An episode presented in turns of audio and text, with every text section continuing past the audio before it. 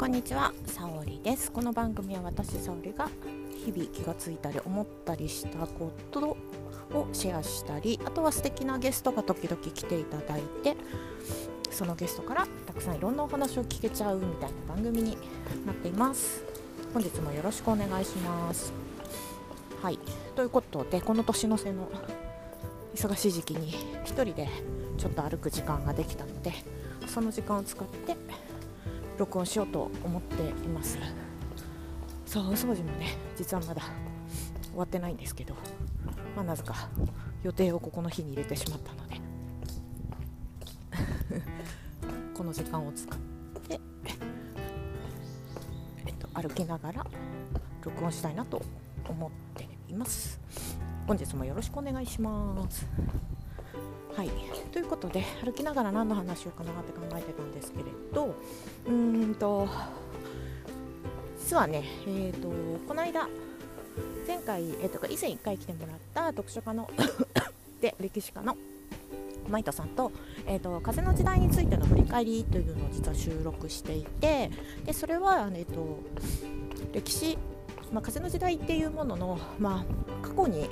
過去の風の時代の時に何があったのかじゃあそこから私たちは何を学ぶことができるのかみたいな話を、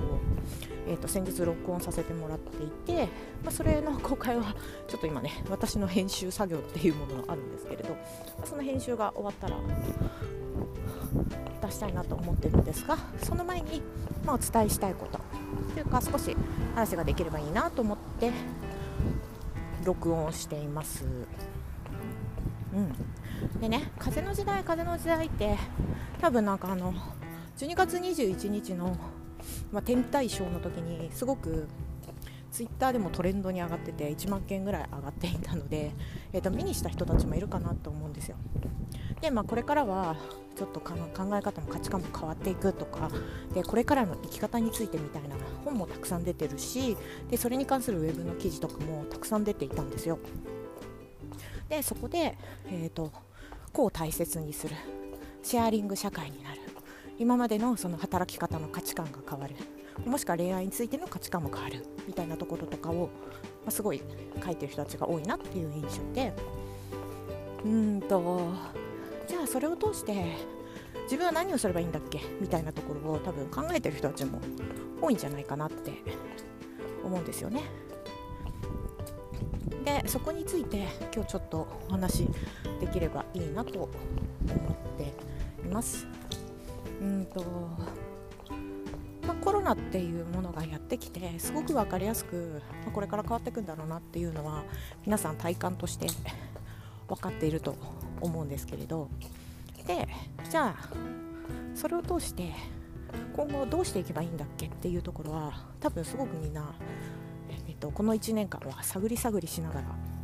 生きてきた人たちが多いんじゃないかなって思うんですよね。で多分このコロナがベースの生き方っていうのはしばらく続くだろうしでその間の中でやっぱりもっともっと働き方だったり生き方そのものっていうものが変わっていくと思うんですよ。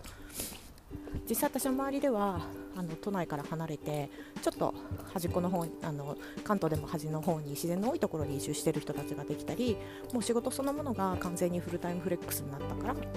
あのもう会社に行かなくていいから子供との時間が増えていくとか、まあ、そういう話とかも聞いていてうんとまあなんかそういうふうに変化が明らかにあって考えてる人たちはいいんだけれど実はその前から とあんまり変わってなくて、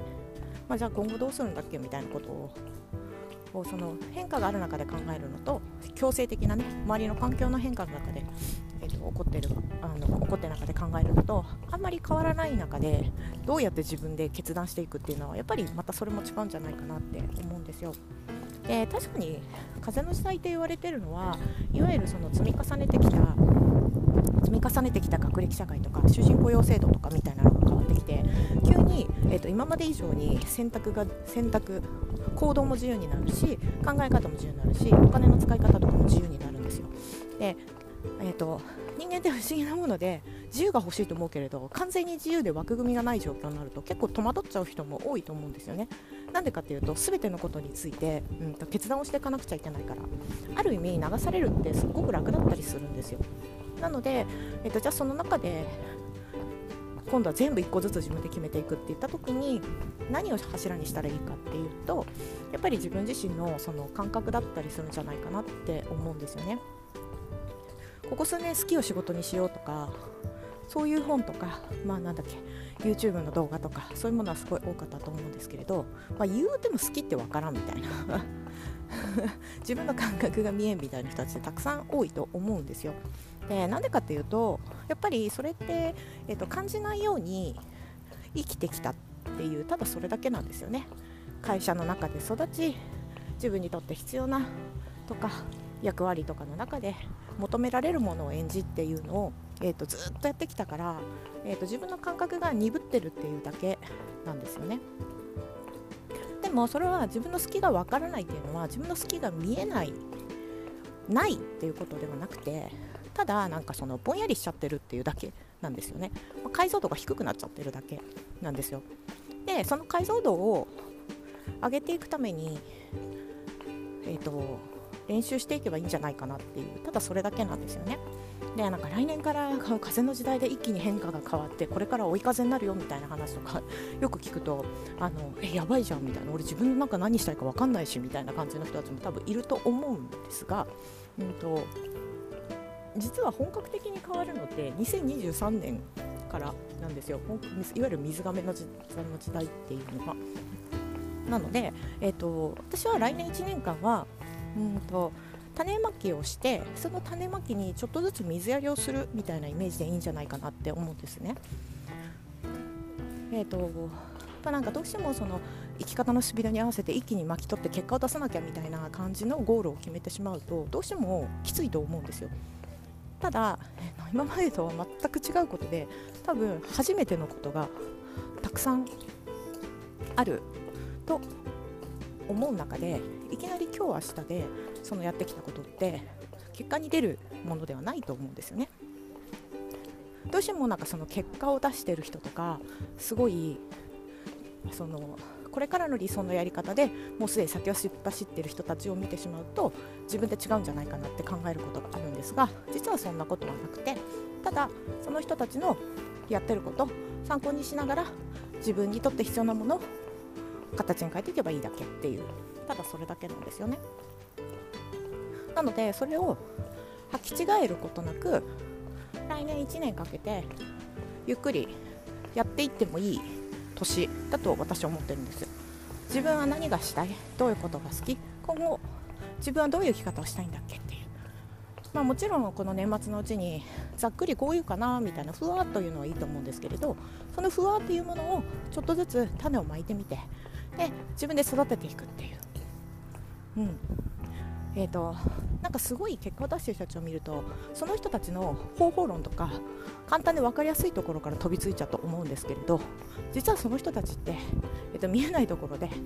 3年から10年ぐらいはやっぱり考えたりむちゃくちゃいろんなことやってたりするんですよね。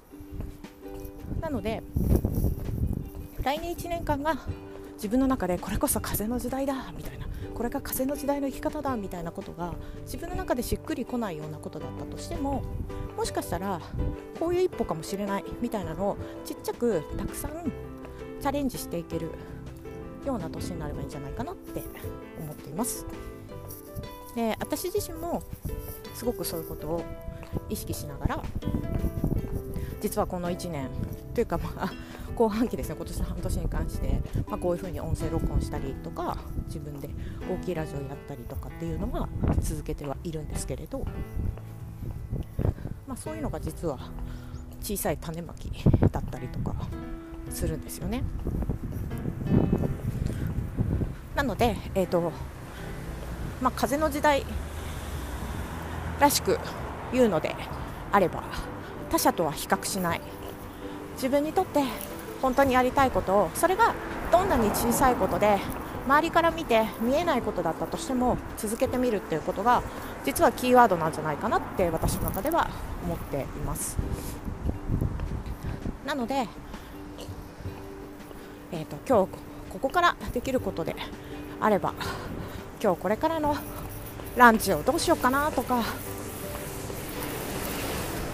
今日夕方からこれからねえっと、大掃除をしようと思うんですけど何から始めようかなみたいなところを自分のやりたいところからやってみる。でそこで感じたことを自分の中で経験として蓄えていくみたいなことから始めていけばいいんじゃないかなって思っています。はい。ということでちょっと車の通りが多いところまで歩いてきたので一旦このぐらいにしてでえっ、ー、と対談風の時代についての歴史対談についてはまたなるべく早めにアップしようと思っております。では皆さん年末年始ちょっと寒くなってくるかもしれないですね。暖かくして楽しんで過ごしてください。ではまたお会いしましょう。沙織でした。